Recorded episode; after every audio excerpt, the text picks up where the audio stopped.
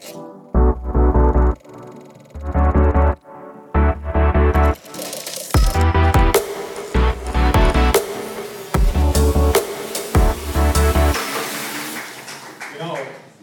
Wir haben einige offene Fragen und ich gebe das Mikro direkt rüber. Und genau, das erste Wort gebe ich ja bei dir, dann kannst du direkt weitermachen, wo du quasi aufgehört hast. Okay, cool. Wir sind alle noch da, hauptsächlich. Also wir haben euch noch nicht verschreckt. Du hast vorher gesagt, Alexander, dass es rückwirkend vielleicht so erscheinen mag, als wäre alles determiniert, aber dass deine eigene Erfahrung ähm, ja, dir irgendwie zeigt oder es fühlt sich so stark an, dass du, dass du eine Wahl hast. Ich würde dagegen halten, dass es, wirklich eine sehr, sehr starke Illusion ist, aber eine Illusion bleibt. Also ich habe die selber auch und das Problem ist auch, also es macht mir das Leben schwer. Ich würde, die, würde diese Überzeugung leider nicht, also viel lieber nicht halten, weil ähm, es fällt einem sehr, sehr schwer, dann überhaupt ne, sich selber sich selber zu loben oder sich selber Vorwürfe zu machen, weil eigentlich ist ja so, so als egal. Es gilt auch für Fremde, fremde Leute. Das ist eigentlich auch ein bisschen befreiend, weil man sowas wie Schuld und, ähm, und, und solche Fragen überhaupt nicht mehr hat. Aber, also, ja, ich, ich, ich würde das lieber nicht tragen. Wenn du zugestehen würdest, dass es den Determinismus gibt, also dass es den freien Willen in der Bibel nicht gäbe, oder du gestehst zumindest zu, dass es den in diesem Umfang vom freien Willen, zumindest an, an dem Punkt, wo wir uns nicht entscheiden können, was wir glauben. Also wenn, wenn, du sagst, nee, ich, ich kann den freien Willen nicht abstoßen, ich glaube dazu sehr dran, beziehungsweise ich bin davon überzeugt, würdest du zugestehen, dass wir uns nicht aussuchen können, welches Argument uns überzeugt und wie gehen wir dann da um? Wird dich das ja, irgendwie beschäftigen, stressen? Also tatsächlich würde ich sagen, wenn du recht hättest und alles, was ich so an Freiheit erlebe, eine Illusion ist, dann würde ich sagen, wenn ich will, dass du deine Meinung änderst, dann würde ich mit dir zum Neurochirurgen gehen und würde gucken, dass der deine Neuronen ein bisschen umholt. Also eine andere Möglichkeit sehe ich dann nicht, natürlich. Also wie sollen wir sonst uns ändern? Ich meine, die Frage, wann ein Argument überzeugt oder nicht, ist natürlich immer schwierig. Ne? Man hat in der Mathematik manchmal Ja-Nein-Entscheidungen oder gut-schlecht oder so, aber wir fassen natürlich alle Argumente immer aufgrund unserer jetzigen Prädisposition schon auf. Also es gibt ja dieses berühmte Beispiel von dem Vexilbild mit der alten und der jungen Frau. Und da hat man ja zwei Gruppen von Studenten. Die einen haben die alte Frau angeschaut, die andere die junge Frau. Die junge Frau schaut auf die Seite, die alte Frau schaut eher so nach vorne. Ähm, und dann sollen die sich miteinander über ein Bild unterhalten, in dem beide Frauen gleichzeitig vorhanden sind. Und es führt zu jeder Menge Missverständnisse, weil man natürlich erstmal gar nicht versteht, was für einen Bezugsrahmen der andere hat. Deswegen finde ich sehr, sehr wichtig, dass man sich mal bewusst macht, was für einen Bezugsrahmen habe ich. Also wie beantworte ich die grundlegenden Weltanschauungsfragen? Also was ist das wirklich Wirkliche? Was glaube ich da? Äh, und warum glaube ich das? Dann, ähm, was ist der Mensch? Welche Rolle hat er? Was soll ich tun? Was können wir wissen? Ähm, was ist das Problem dieser Welt? Was ist die Lösung für diese Welt? Lauter solche Weltanschauungsfragen, die Fragen nach der persönlichen Bestimmung, wie sieht es weiter? Genau, und gleichzeitig muss ich aber auch noch mal eins sagen, ich habe noch nicht verstanden, warum du wirklich glaubst, dass es eine Illusion ist. Weil bei mir ist es so, wenn alle den Eindruck haben, wir können uns bis zu einem gewissen Grad frei entscheiden. Ich sage gar nicht, dass wir uns komplett frei entscheiden können und auch nicht zu jeder Zeit. Man legt sich manchmal fest, und dann ist die Freiheit auch irgendwann festgenagelt und man kann nicht mehr anders. Mhm. Das würde ich zugeben. Aber ich glaube, dass man durchaus generell die Möglichkeit hat, frei zu entscheiden. Und wenn der Eindruck aber bei, auch bei dir sogar besteht, wie du gerade gesagt hast, was ist dann dein Beweis, dass diese Empfindung, dieses Erleben nur eine Illusion ist? Das habe ich noch nicht verstanden. Du hast gesagt, es gibt keine Alternative oder so ähnlich. Warum? Also ich habe schon den Eindruck, dass ich Alternativen habe. Ich bin auch Schachspieler. Und als Schachspieler hat man immer die Möglichkeit, eine ganze Reihe von verschiedenen Zügen zu machen. Deswegen ist es ja wenn das prädestiniert wäre, die Partie, klar, wenn ich die Partie nachspiele, dann wirkt sie prädestiniert. Ich konnte nicht anders ziehen, aber das ist halt die Rückschau. Und da würde mich interessieren, was du dazu sagen würdest, was dein Beweis dafür wäre oder dein starkes Argument, dass es nur eine Illusion ist, der starke Eindruck. Den Beweis, das sehe ich dann bei dir eigentlich, weil du sagst, es ist eine Illusion. Witzigerweise bin ich auch Schachspieler und ich habe auch eine Schachanalogie mitgebracht. Die, die, würde ich nachher an der Stelle vielleicht noch bringen, weil das passt ja noch viel besser. Und du hast recht, äh, du hast auch das Little-Experiment angesprochen. Das hat auch mich damals so ein bisschen auf den Weg gebracht, darüber nachzudenken. Es ist aber auch ein Schritt in der Deutung, das ist schon richtig gesagt. Also das heißt, meine Überzeugung davon, die ist überhaupt nicht äh, empirisch. Also ich meine nicht, dass es wissenschaftlich belegt ist, dass der Determinismus richtig ist, sondern es ist eher eine philosophische Annahme. Und deswegen, wir versuchen jetzt mal ein Denkexperiment und mal gucken, ob wir an einen Punkt kommen. Isst du gerne Eiscreme? Kommt drauf an, welche Sorte, aber ich sage jetzt mal ja. Okay. Willst du lieber Schokolade oder Vanille essen? Es ist tatsächlich tagesformabhängig und, und, und, welche Soße es dazu gibt. Also, wenn es jetzt Schokosoße gibt, nehme ich lieber Vanille. Wenn es jetzt eine Nusssoße oder sowas, dann würde ich eher Schoko nehmen. Aber ja, dann zeig mal Schokolade. Dann sagen wir Schokolade. Mit Okay. Nusssoße. okay. Und was ist objektiv besser? Schokolade oder Vanille? Also ich frage mich, ob Geschmacksfragen objektiv sind. Also ich kann natürlich objektive Fragen in der Naturwissenschaft stellen oder in der Mathematik, aber Geschmacksfragen ich mir schwer. Also im Zweifelsfall Bayern München oder so, oder? Also, Aber sagen wir, okay, zum Zeitpunkt am Tag X ist die Tagesform so, dass du lieber äh, Schokolade essen willst. Und war diese Entscheidung frei? Mein Argument würde nämlich so gehen, ich habe gesagt, alles lässt sich darauf zurückführen, was ich will. In dem Moment sagt irgendwas in dir, ich will heute Schokolade. Ich habe heute da irgendwie mehr Lust drauf. Und wenn wir das weiterdenken, warum habe ich heute darauf Lust? Weil es mir besser schmeckt. Warum schmeckt es mir besser? Und diese Kette können wir für immer, das ist jetzt ein sehr triviales Beispiel äh, bei Eiscreme, aber um den Punkt zu machen, wir können immer weiter zurückdenken. Das ist irgendwie deine Disposition. Vielleicht hattest du mal als Kind eine schlechte Erfahrung mit Vanille, auf das du auch keinen Einfluss hattest. Und dass du in diesem Moment die Wahl triffst für diese Eissorte, das fühlt sich für mich nicht frei an, weil es irgendwelche Atome in deinem Kopf sind, die sagen, ich habe jetzt gerade diese Präferenz. Und ich würde euch als Hausaufgabe an alle mitgeben auf der Heimfahrt, überlegt euch irgendwas, irgendein Beispiel, ob ihr irgendwann mal etwas wollen könnt, was ihr eigentlich nicht wollt. Und häufig kommt das Beispiel so, ja, ich gehe auch ins Fitnessstudio, obwohl ich nicht will. Aber das Ding ist, ich will aber lieber im Sommer gut aussehen, als halt jetzt irgendwie auf dem Sofa liegen. Und deswegen ist am Ende immer das, was ich am meisten will, ist der Grund, warum ich irgendetwas tue. Und der Punkt ist dann der, woher kommt das, was ich will? Da bin ich dann wieder bei Schopenhauer. Ich kann nicht wollen, was ich will. Ich kann nicht wollen, dass ich jetzt plötzlich äh, Trump cool finde oder so. Ich kann es mir, mir lange einreden. Ich kann mir nicht einreden, dass mir Schokolade besser schmeckt als Vanille. Da möchte ich jetzt noch mal kurz mit Daniel Kahnemann drauf antworten. Der hat ja äh, den Nobelpreis für seine Entscheidungstheorie bekommen. Und zwar sagt er, wir haben zwei Entscheidungssysteme. Wir haben ein intuitives, kurzfristiges. Das kann man super manipulieren. Also sprich, ich habe den Impuls, Schokoeis, hm, lecker. Also mein Gefühl bestimmt meinen Willen und zack, habe ich das Schokoeis schon verschlungen und bin wieder ein Pfund dicker. Viel schwerer, nicht dicker. Aber er sagt, wir haben nicht nur dieses Intuitive, das leicht manipulierbar ist, auch im Supermarkt übrigens, ganz genial gemacht, habe ich auch einen Hörsaal dazu. Zweites System ist das langsame analytische System. Und dieses langsame analytische System, das kann tatsächlich sagen, Moment mal, brauche ich wirklich Schokoeis? Es gibt jetzt hier im Regal tatsächlich nur Schokoeis, das nicht Fairtrade ist, offensichtlich, auch nicht Bio. Hier gibt es aber ein ganz leckeres Vanilleeis, das ist Fairtrade und Bio.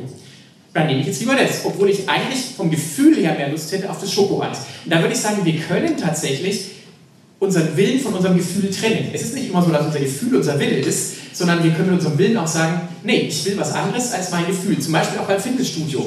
Eigentlich sagt mein Gefühl, nee, komm, Fernsehabend und Chips, viel schöner. Aber Fitnessstudio, ich will ja Muskelaufbau. Also na, ich glaube schon, wir, es gibt unterschiedliche Alternativen. Und die Frage ist immer, ob wir Ja oder Nein zu unserer Prädisposition sagen, sei sie genetisch, sei sie umweltbedingt oder sei sie durch Werte, die wir haben, bedingt. Wir können immer in Einklang mit unseren Werten handeln oder auch entgegen unserer Werte, würde ich sagen. Also ich würde dir dabei zustimmen. Diese Unterscheidung offensichtlich wurde ein Nobelpreis äh, vergeben für Kahnemann.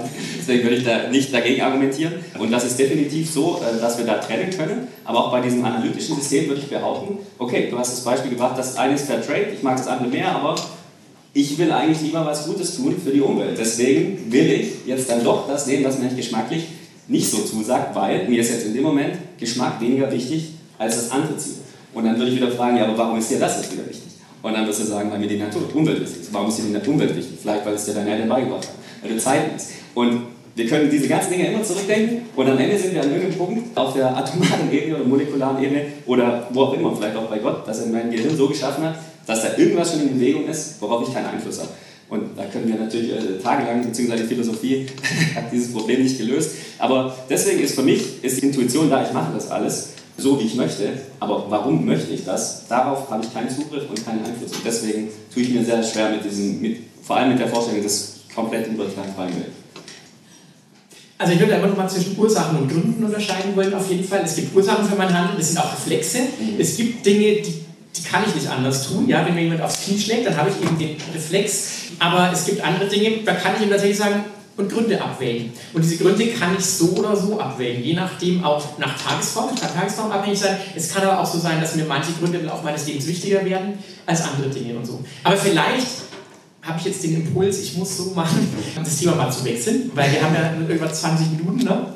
genau, und dann schauen wir mal, ob wir noch was anderes haben. Hast du noch ein Thema, wo du gerne drüber reden würdest? Ich würde noch ein Thema gerne ansprechen, und das war auf das Leid bezogen.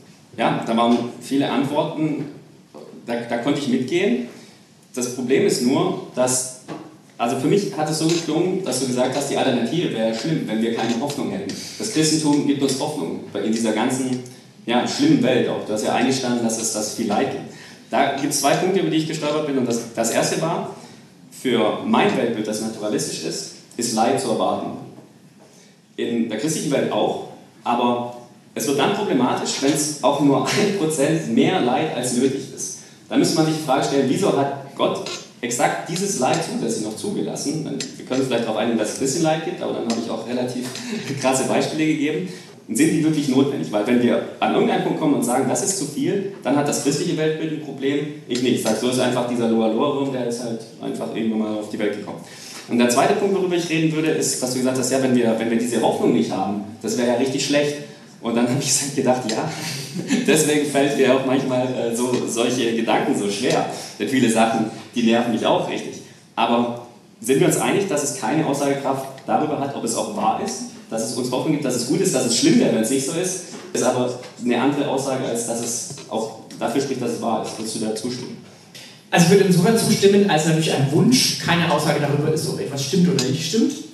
Aber das Spannende ist, dass viele Sehnsüchte, die wir in uns tragen und auch die Sehnsucht nach Erlösung von dem Leid, natürlich auch ein Hinweis für unsere Bestimmung sein können. Also ja, wir sehnen uns nach Liebe und immer wieder klickt es mal hier und da und Leute kommen zusammen und lieben sich. Wo ich sagen würde, wir sehnen uns nach Dingen manchmal jahrelang, manchmal vergeblich, aber oft finden wir Erfüllung. Und da würde ich sagen, diese Sehnsucht nach einem leidlosen Leben könnte auch darauf hindeuten, dass wir für eine andere Welt geschaffen sind. Also im Stil von James Bond, diese Welt ist nicht genug. Ähm, und deswegen leiden wir, glaube ich, auch, äh, selbst in einer Welt, in der alles glatt läuft. Also wenn man sich anschaut, wie viele äh, Popstars sich schon umgebracht haben, weil ihnen das Leben zu langweilig war, weil ihnen Geld und Ruhm nicht gereicht haben, die haben alles erreicht, was für viele ein Ziel ist, da fehlt irgendwas. Also das wäre der eine Punkt. Und das andere ist, wie war nochmal das Argument mit dem Lora-Lora-Wurm? Äh, die Nötigkeit, genau. Also die Frage ist natürlich, wie können wir überhaupt abschätzen, wie viel Leid, Leid nötig ist oder nicht. Also wenn ich die Bibel richtig verstehe, dann handelt es sich letztendlich um eine Folge von Verträgen sozusagen. Also Gott schließt gleich am Anfang der Bibel einen Bund mit dem Menschen und überträgt ihm die Herrschaft über die Schöpfung, bebauen und bewahren, beides gehört zusammen und sich untertan machen aber eben in einer Art und Weise, wie sie Gottes Ebenbild widerspiegelt. Von daher können wir dann nicht draus schließen, dass wir alles kaputt machen sollen. Und dann kommt aber der Mensch und lässt sich vom Bösen verführen. Und letztendlich, die Verführung ist natürlich jetzt nicht der, die Frucht, die auch wahrscheinlich kein Apfel war, sondern die Verführung ist, wenn ihr davon esst, werdet ihr sein wie Gott. Das heißt, die Verführung ist, Sie merken gar nicht, dass sie eigentlich im Ebenbild Gottes geschaffen sind und Gottes Wesen widerspiegeln, sondern sie wollen jetzt selbst sein wie Gott und trennen sich dadurch von Gott und geben dadurch aber auch alles, was ihnen mitgegeben worden ist, in die Hand eines anderen. Das heißt, es passiert, Gott delegiert jetzt seine Herrschaft an den Menschen und der Mensch gibt diese Herrschaft komplett ans Böse ab. Und dadurch passiert es auch, dass diese Welt jetzt unter einer anderen Herrschaft steht. Und das entdeckt man im Alten Testament, bei Hiob zum Beispiel dass Satan auf einmal walten kann. Gott setzt zwar noch manche Grenzen, aber Satan kann hier ganz schön zusetzen, dass die Frage, wie viel war wirklich nötig, ganz schwierig. Und selbst Jesus Christus wird von Satan in Versuchung geführt und sagt, wenn du mich anbetest, dann gehört all das dir, aber du musst mich anbeten. Wo auch deutlich wird, hier die Herrschaft hat gewechselt. Aber Gott lässt es dabei nicht stehen. Er steht zu seinem Vertrag, weil er treu ist, weil er wahrhaftig ist. Steht er zu seinem Vertrag, zu seinem Bund mit den Menschen. Er bekommt die alles, aber der Mensch hat ihn abgegeben, deswegen lässt das jetzt Satan. Aber es kommt der neue Mensch, Jesus Christus, der jetzt voll und ganz in Einklang mit Gott lebt und der deswegen den ursprünglichen Bund wieder erfüllt und die Herrschaft wieder bekommt. Ich gebe zu, das ist jetzt ein bisschen kompliziert, aber es ist ein System von Verträgen und es macht deutlich, es gibt nicht nur einen Wirksamen, sondern es gibt mehrere Handelnde und Akteure. Und Gott sagt letztendlich, ich will, dass alle Menschen zu mir kommen, dass alle Menschen gerettet werden. Das ist das Ziel. Aber wir leben in einer Welt, in der ganz viel schief läuft. Und das kostet tatsächlich Gott seinen einzigen Sohn, Jesus Christus. Garten Gethsemane, Jesus betet dreimal, Gott, wenn es dir möglich ist, lass diesen Kelch an mir vorübergehen. Und ich glaube, wenn es möglich gewesen wäre, dass der Kelch an Jesus vorüberginge, dann hätte Gott das gemacht. Warum soll er seinen eigenen Sohn seinen menschgewordenen Sohn umbringen lassen am Kreuz sozusagen. Er hätte Engelslegionen schicken können, aber es gab keine andere Möglichkeit. Von es gibt göttliche Notwendigkeiten, göttliches Muss spricht man auch in der Bibel davon. Und das in dem Fall eben, dass Jesus Christus unseren Tod die Folge der Sünde unserer, unseres kaputten Herzens letztendlich auf sich nehmen musste, damit wir frei sind, damit wir gerettet werden können und zu Gott kommen. Ja, also mir ist natürlich auch die Auferstehung tatsächlich nochmal ganz wichtig. Und zwar, du hast jetzt vor allem Argumente gebracht, die im Grunde den Bibeltext hinterfragen. Da kann man jetzt natürlich auch ganz lang diskutieren. Also ich würde sagen, der Abstand sind keineswegs 100 Jahre, sondern das Johannesevangelium wird meistens auf 90 nach Christus datiert, Markus wird meistens auf 60 nach Christus datiert ungefähr. Korintherbrief, der auch schon alle wesentlichen Elemente enthält, das Bekenntnis wird auf 55 nach Christus datiert. Und wenn Jesus 33 nach Christus gestorben ist, dann sind wir so bei weniger als 30 Jahren sogar Abstand von den ersten schriftlichen Zeugen. Und wir wissen ja gar nicht, ob nicht vorher schon eventuell Manuskripte da waren. Von daher glaube ich, die Spanne ist deutlich kleiner als 100 Jahre. Und vor allem reden gerade die Briefe davon, dass es noch Zeugen gibt. Also gerade im Korintherbrief spricht Paulus davon, dass diese Leute sogar noch leben.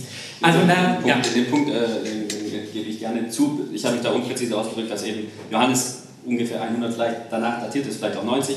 Mir würden auch 30, 30 Jahre ausreichen, um äh, das stille Postbeispiel noch als mögliches Kriterium äh, stehen zu lassen. Aber es ist tatsächlich, es sind keine 100 Jahre. Nee, das war auf jeden Fall falsch, falsch formuliert. Und dann würde ich Ihnen sagen, das Spannende ist, dass wir vier verschiedene Evangelisten haben, die sich zwar wahrscheinlich auch persönlich gekannt haben, aber die sich offenbar nicht gut genug abgesprochen haben, dass alles genau identisch ist sozusagen. Ja, wir haben kleinere Unterschiede in den Darstellungen. Zum Beispiel bei der Auferstehung, da heißt es dann eben, das sind mal zwei Engel, mal ein Engel und mal werden gar keine Engel erwähnt bei einem Evangelium. Also wo dann einfach auch die Frage ist, wo, wofür spricht es? Spricht es dafür, dass das alles falsch ist, was die sagen, oder spricht es vielmehr dafür, äh, dass diese Quellen verschieden genug sind, um wirklich gute Zeugnisse, glaubwürdige Zeugnisse vor Gericht sind, die haben sich nämlich nicht untereinander abgesprochen, sondern sind unabhängig, aber sie bezeugen die gleiche Botschaft. Denn alle sagen, das Grab war leer, der Leichnam Jesu war verschwunden. Das ist ja schon mal ein ganz wichtiger Punkt, damit die Auferstehung wirklich glaubwürdig ist. Keiner konnte den Leichnam auftreiben. Und dann eben zweitens, diese Botschaft hat ihr Leben ver verändert. Und ich würde jetzt sagen, wenn die Apostel sich irgendwann im Jahr 78 nach Christus zusammengesetzt hätten und dann gesagt hätten, sagen jetzt schreibt mal hier mal was und revolutionieren mal die Gesellschaft, und dann kommen die da vor den Kaiser Domitian oder so ähnlich und müssen ihr Leben dafür hingeben. Würden die wirklich dann sagen, für diese Wahrheit gebe ich mein Leben? Also ich würde es nicht machen. Wenn ich wüsste, dass ich mir diese Lüge selber ausgedacht habe. Also das muss dann schon eine ganz besondere Spezies Mensch gewesen sein, die das macht. Also wie erklärst du dir das, dass im Grunde von allen zwölf Aposteln teilweise innerbiblisch, teilweise durch die frühe Überlieferung klar ist, dass die in den Märtyrertod gestorben sind, außer Johannes, der ist verbannt worden und ist relativ alt geworden, aber auch im Exil. Wie erklärst du dir das, dass die einfach nicht locker gelassen haben, dass die so penetrant bei diesem Glauben geblieben sind, obwohl sie wussten, dass es eine Lüge ist? Das wäre für mich eine große Frage. Da sind wir dann an dem Punkt, dass ich nicht glaube, dass irgendjemand gelogen hat. Also ich würde auf jeden Fall, wir müssen eigentlich ganz am Beginn anfangen. Also ich bin, bin sehr überzeugt davon, dass eine Person namens Jesus existiert hat, dass sie auch ein das ist mal Kult und dann später eine Religion losgetreten hat.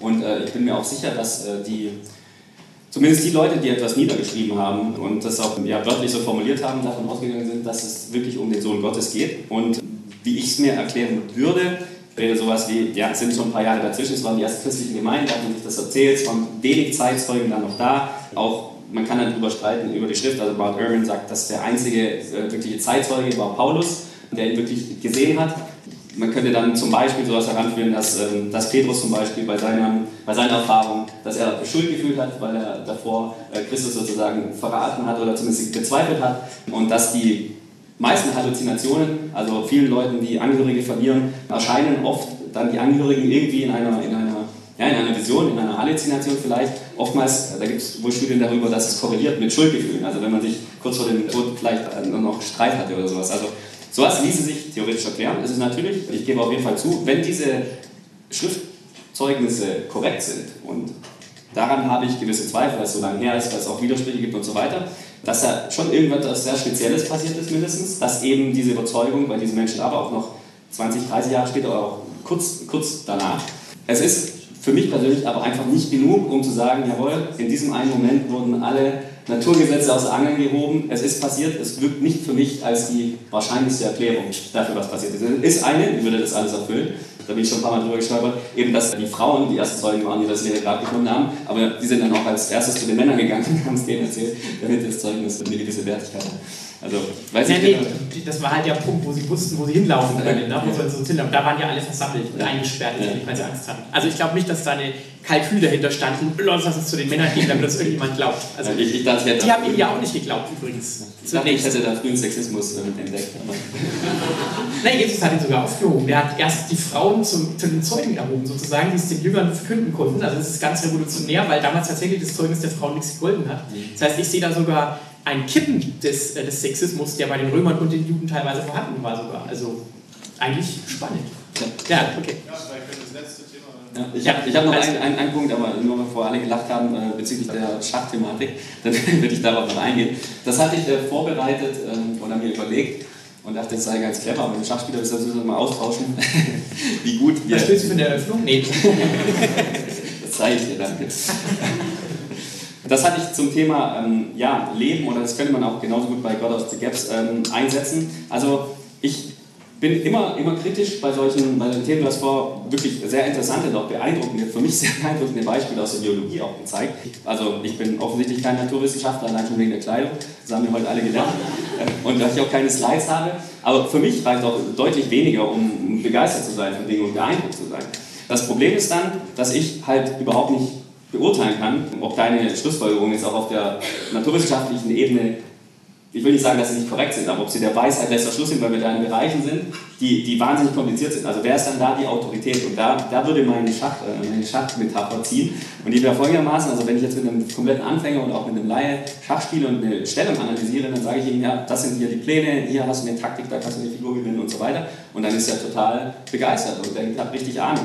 Und wenn aber jetzt Magnus Carlsen, also Ex-Weltmeister, neben mir stehen würde, dann würde er mich auslachen, weil ich so viele Fehler und falsche Annahmen getroffen habe. Umgekehrt, wenn er dann gegen einen neuen modernen Schachcomputer spielt, dann wird der ausgelacht, weil jeder Schachweltmeister der Vergangenheit auch der, der Gegenwart hat irgendwelche Annahmen getroffen über, über das Schachspiel, die er als unumstößlich, äh, für unumstößlich hielt und gesagt, die gelten für immer. Dann kam irgendwann Alpha Zero, hat auch uns neue Konzepte gezeigt. Also es gab sicher immer mal wieder Punkte, okay, hier sind wir wirklich am letzten Punkt angekommen und ich will damit jetzt nicht sagen, dass meine Schachfähigkeit auf dem Level ist von deiner Naturwissenschaft. Du kannst sehr gerne in der Metapher auch Magnus Carlsen sein, aber ich würde halt unterstellen, vielleicht ist da noch so ein Schachcomputer, den wir erst in 10 Jahren, in 100 Jahren befragen können, der uns Antworten auf diese jetzt noch harten Fragen gibt. Also meine Prognose, und dann sind wir, da können wir mal dann einen Induktionsfehler nach Hume vorwerfen, ja, wir gehen immer davon aus, dass die Sonne am nächsten Tag wieder aufgeht, weil sie bisher immer aufgegangen ist. Es ist aber logisch überhaupt nicht abzuleiten. Und genauso könnte man auch sagen, ich äh, schmuggle jetzt hier irgendwie die Wissenschaft rein und, und gestehe ja zu, ja, wir haben bisher alles irgendwie gelöst, das wird dann auch in 100 Jahren dann auch dieses Problem lösen. Und umgekehrt sage ich, da wird jetzt eben noch Gott reingeschmuggelt, Gott der Lücke, das können wir bestimmt nicht erklären, deswegen muss es Gott gewesen sein. Das ist dann auch einfach eine Frage der Auslegung, was man wahrscheinlicher findet. Und ja, ich würde da als Betting Man auf das Pferd der Wissenschaft setzen. Aber das ist tatsächlich ein Ding, wo wir beide in einer gewissen Weise Glauben haben müssen. Das müssen wir auf jeden Fall. Aber erstmal äh, danke, dass du unsere Veranstaltung komplett torpediert hast und wir jetzt nur die Laienschachspieler hier sind. Das nächste Mal müsst du unbedingt Professoren einladen. genau. Nee, aber das God of the Gaps Argument, Gott der Lücke, ist tatsächlich was, was mir sehr, sehr wichtig ist, weil ich glaube, das Argument, das ich gebracht habe, ganz bewusst kein God of the Gaps Argument ist. Weil ich glaube, wenn wir, also God of the Gaps würde immer heißen, wir haben etwas nicht verstanden, Deswegen muss es Gott gewesen sein. Und das gleiche Argument gibt es natürlich auch God of the Matter oder God of the Future. Das heißt, du sagst einfach, wir haben etwas nicht verstanden, aber die Wissenschaft wird es schon noch rausfinden. Ja. Lücken im Wissen sind einfach Lücken im Wissen und es gibt Dinge, die wir wissen, auch Mechanismen, die wir wissen und auch Dinge, die wir eben nicht wissen. Und ein Mechanismus schließt keinen Handelnden aus. Ja? Auch wenn das Teewasser auf dem Herd kocht, heißt es nicht, dass ich nicht den Herd angeschaltet habe, also ich der Auslöser des Mechanismus bin.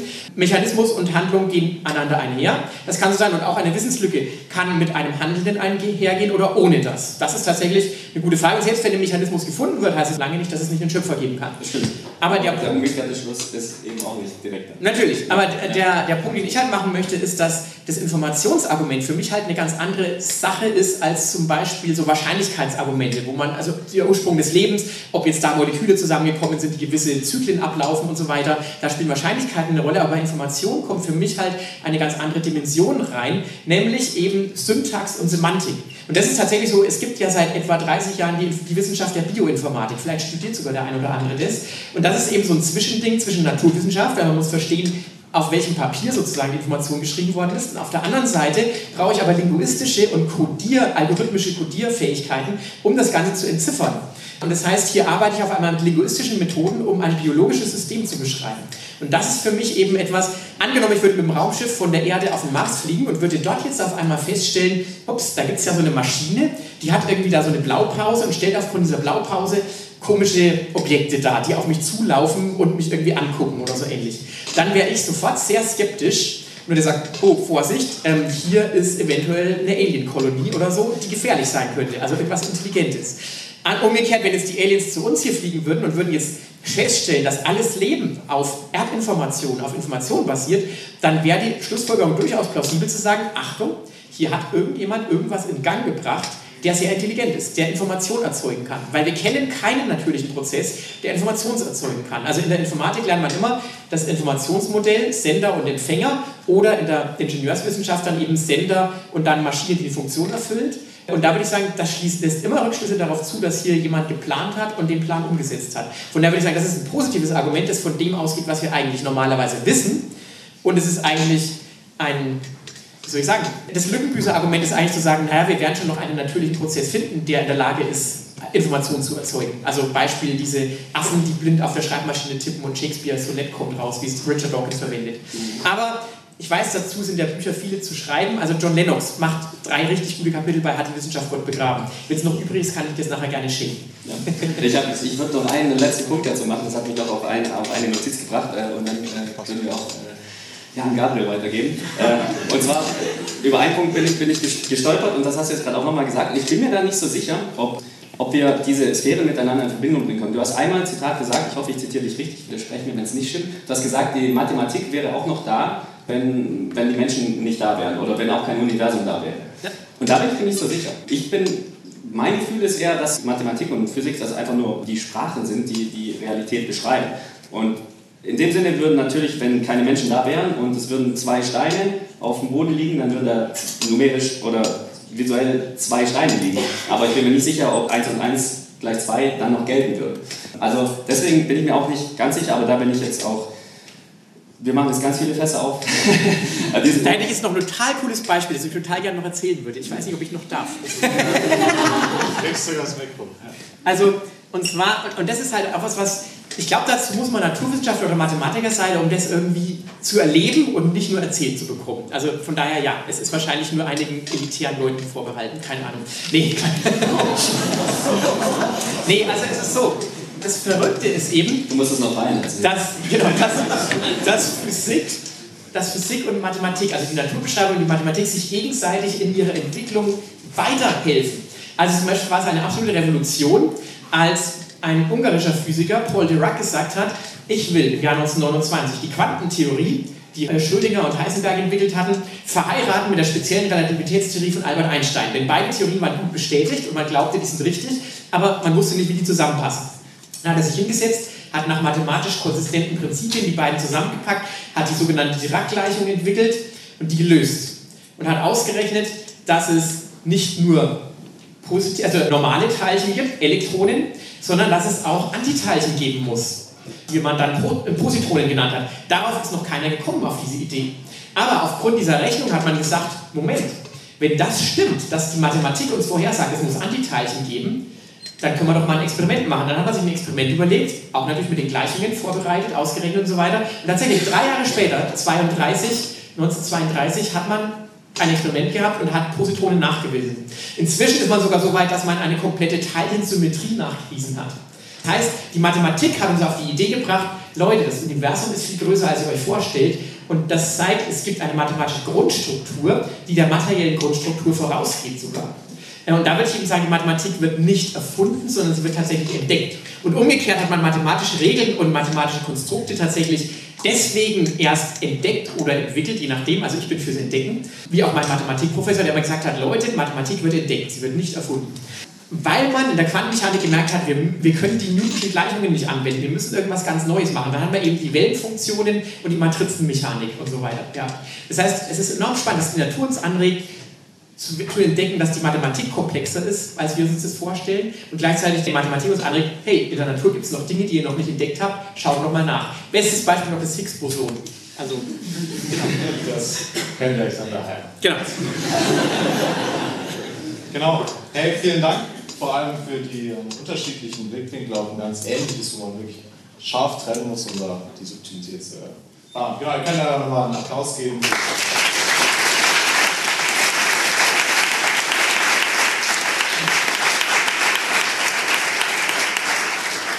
Okay, äh, euch brennen ein paar Fragen auf den Herzen und wir haben ein paar rausgesucht, das werden garantiert nicht alle sein. Zum Beispiel fangen wir direkt an mit der ersten Frage, was viele interessiert, ist die Frage nach Weltbild bzw. die Worte Ziel und Sinn von Leben. Insbesondere würde mich auch interessieren, genau unter der Prämisse, wenn es ja eben keinen freien Willen gibt, das Leben vielleicht durchgeht wie ein Film, ist da Platz für einen Sinn, ist da Ziel oder ja, ganz persönlich, wie gestaltet ihr euer Leben diesbezüglich?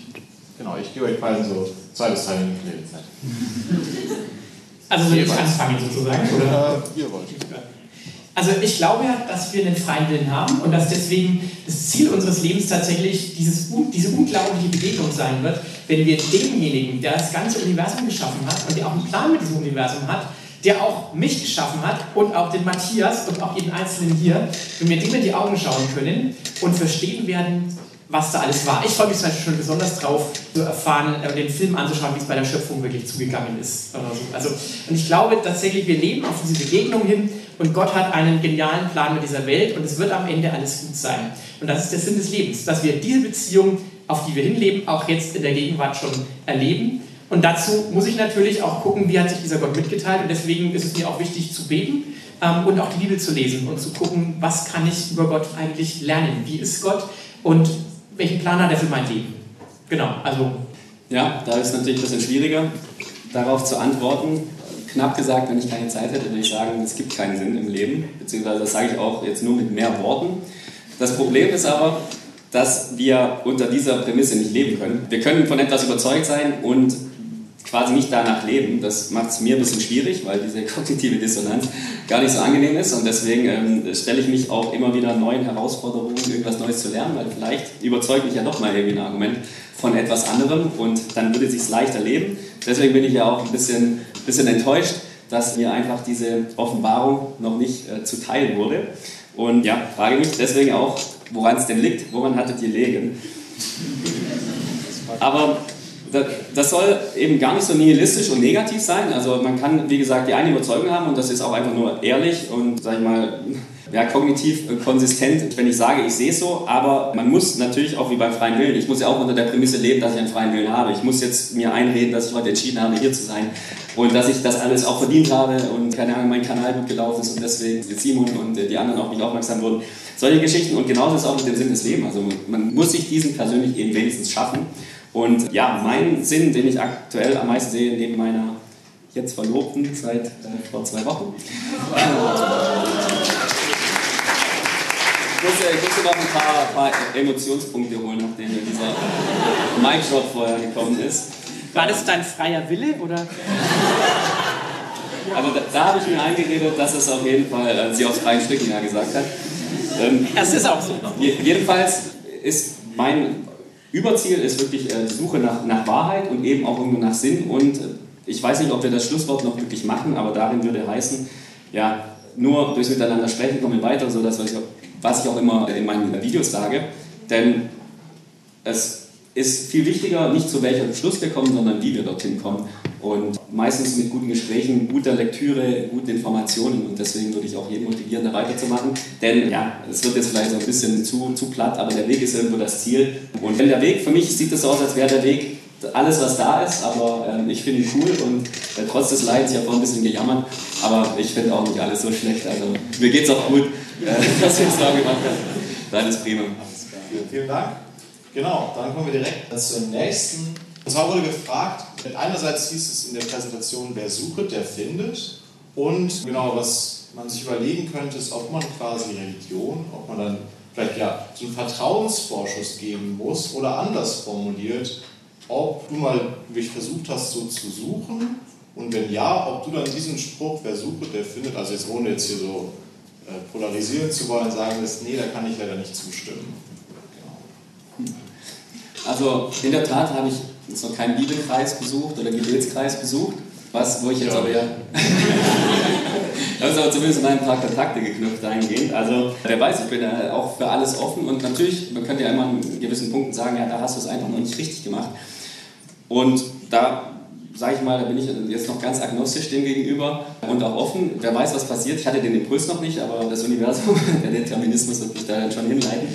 Was ich aber sagen würde, wo ich mir natürlich dann schwer tue und dann kommt halt wieder dieser Korinthenkacker Philosoph aus meinem Hinterkopf irgendwie raus und der sagt, ich, ich kann irgendwie nicht was voraussetzen, äh, von dem ich nicht überzeugt bin und quasi in diese Richtung rationalisieren.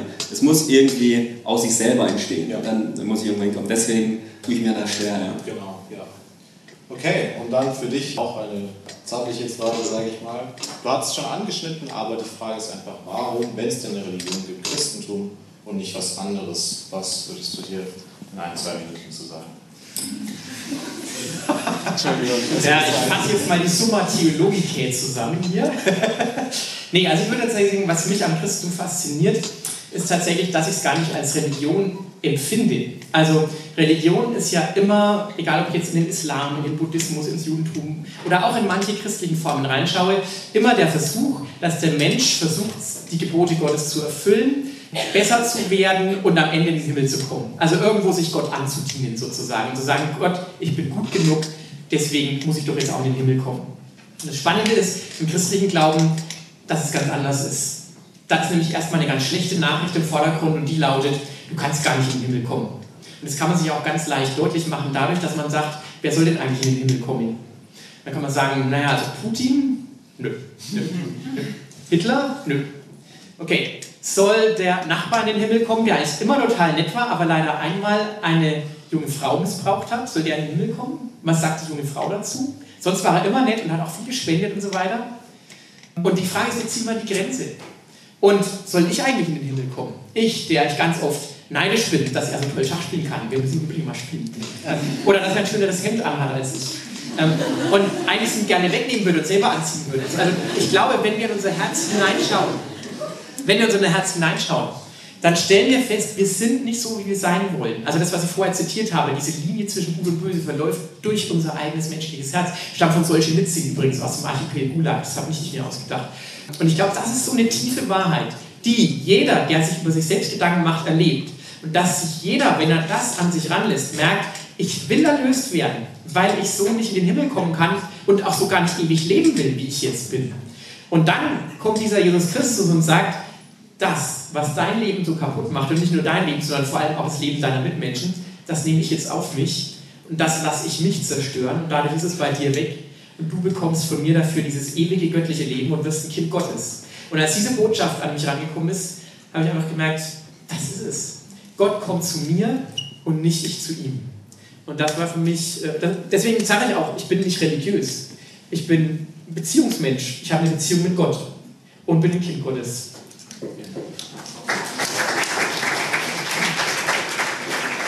Okay, äh, genau, die Frage war Abschlussstatement ja, nein. Ich habe gedacht, ich gebe euch eine wirklich breit gefächerte Frage. Und zwar, ein bisschen provokant formuliert, ist nicht eigentlich Religion oder das Christentum einfach nur eine kollektive Psychose der Menschheit? Daran geknüpft, was glaubt ihr, vielleicht wäre die Welt besser, wenn es alle der Ansicht wären, hey, es gibt keinen Gott oder es gibt einen Gott?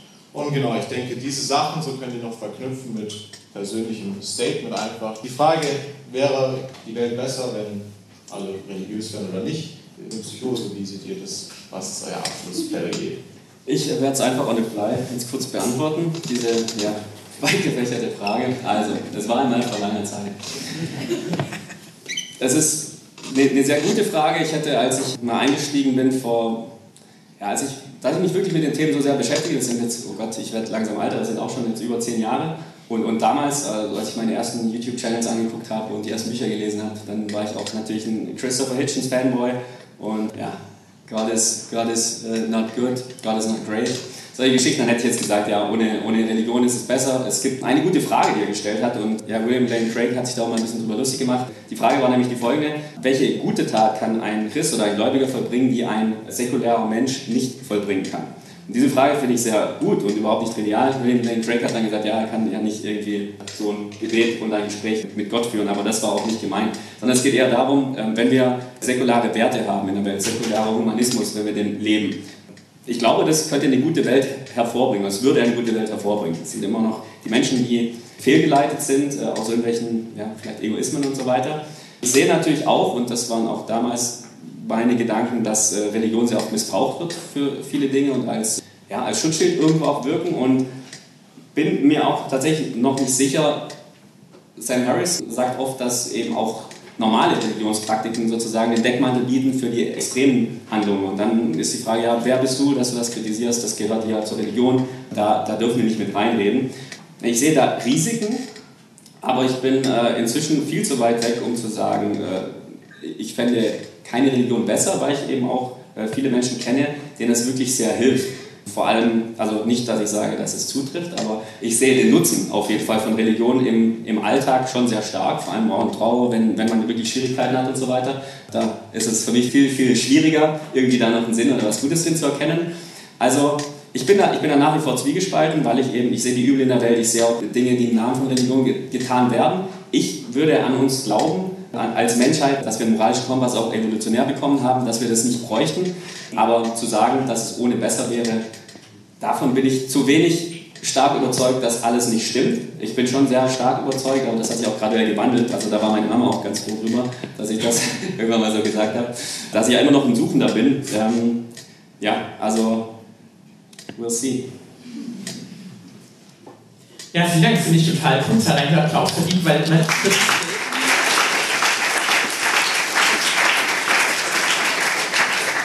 treffe tatsächlich selten Atheisten, wenn man so richtig kräftig diskutiert, die zugeben würden, dass Religion auch Nutzen hat, dass Religion auch gut ist und dass Religion vielleicht nicht immer nur zu Kriegen führt. Ja, und ich glaube, wir wissen, wir brauchen eigentlich Religion nicht, um zu wissen, was gut ist. Denn ja, wir haben feste Prinzipien, aber wenn es nötig ist, haben wir auch andere. Das Problem ist ja nicht, dass wir nicht wissen, was gut ist, sondern dass wir es auch wirklich tun und umsetzen. Und da würde ich eben sagen, resoniert bei mir total das Evangelium, dass wir eben zwar wissen, was gut ist, aber es nicht tun.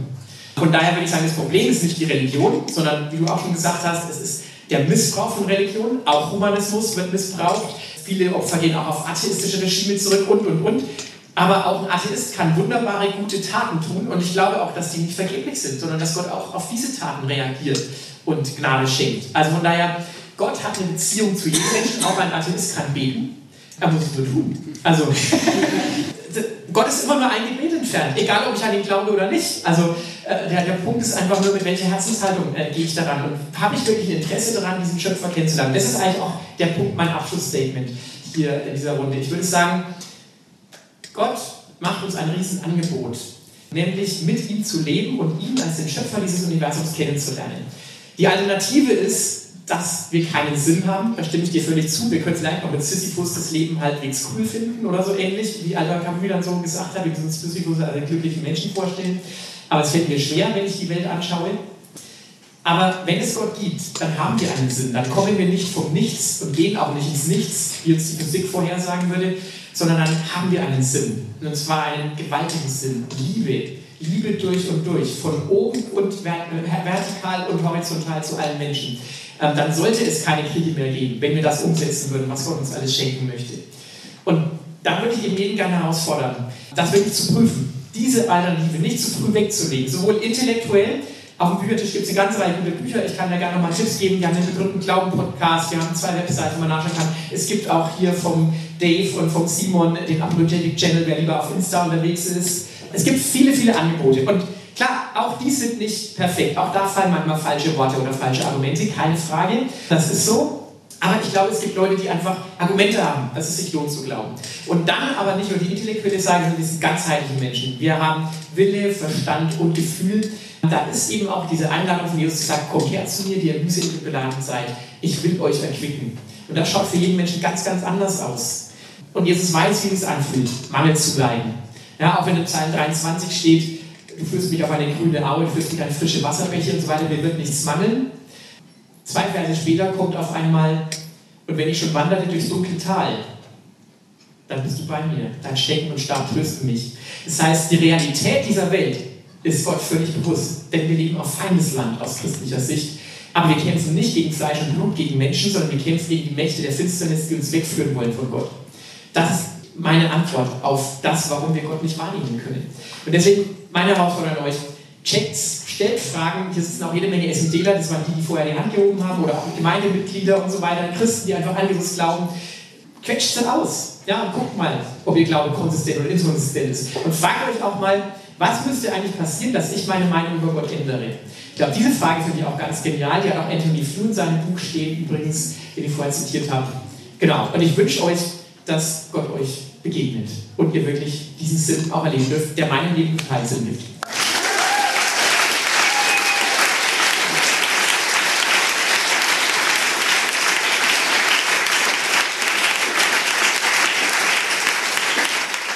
Ja, wir haben es heute schon ein paar Mal gehört, also es kennt mich noch nicht jeder in Deutschland, deswegen äh, ich bin über Abonnenten sehr froh. Also bei Skeptic, da bin ich auch bei Instagram und Twitter anzutreffen. Wenn euch das irgendwie Spaß gemacht hat mit mir äh, und euch interessiert und ich so ein bisschen sympathisch bin, dann guckt da mal vorbei und lasst ein Abo da. Ja, und ansonsten würde ich auch äh, noch mit äh, ein paar intelligenten Worten schließen. Ähm, dass wenigstens noch etwas dabei ist. So, mit den Worten von Christopher Hitchens hat gesagt, die, das Wesen des unabhängigen Geistes liegt nicht darin, was er denkt, sondern wie er denkt. Und nehmt das mit als äh, Motivation darüber, dass ihr einen Verstand schärft, dass ihr kritisches Denken lernt und was dabei am Ende rauskommt, das ist dann wirklich sekundär. Also wir haben heute, glaube ich, gezeigt, dass es möglich ist, unterschiedliche Weltanschauungen zu haben und einen rationalen Diskurs darüber zu führen und das ist auf jeden Fall das Wichtigste. Und äh, ja, vielen Dank fürs Zuhören und dass ich da sein durfte.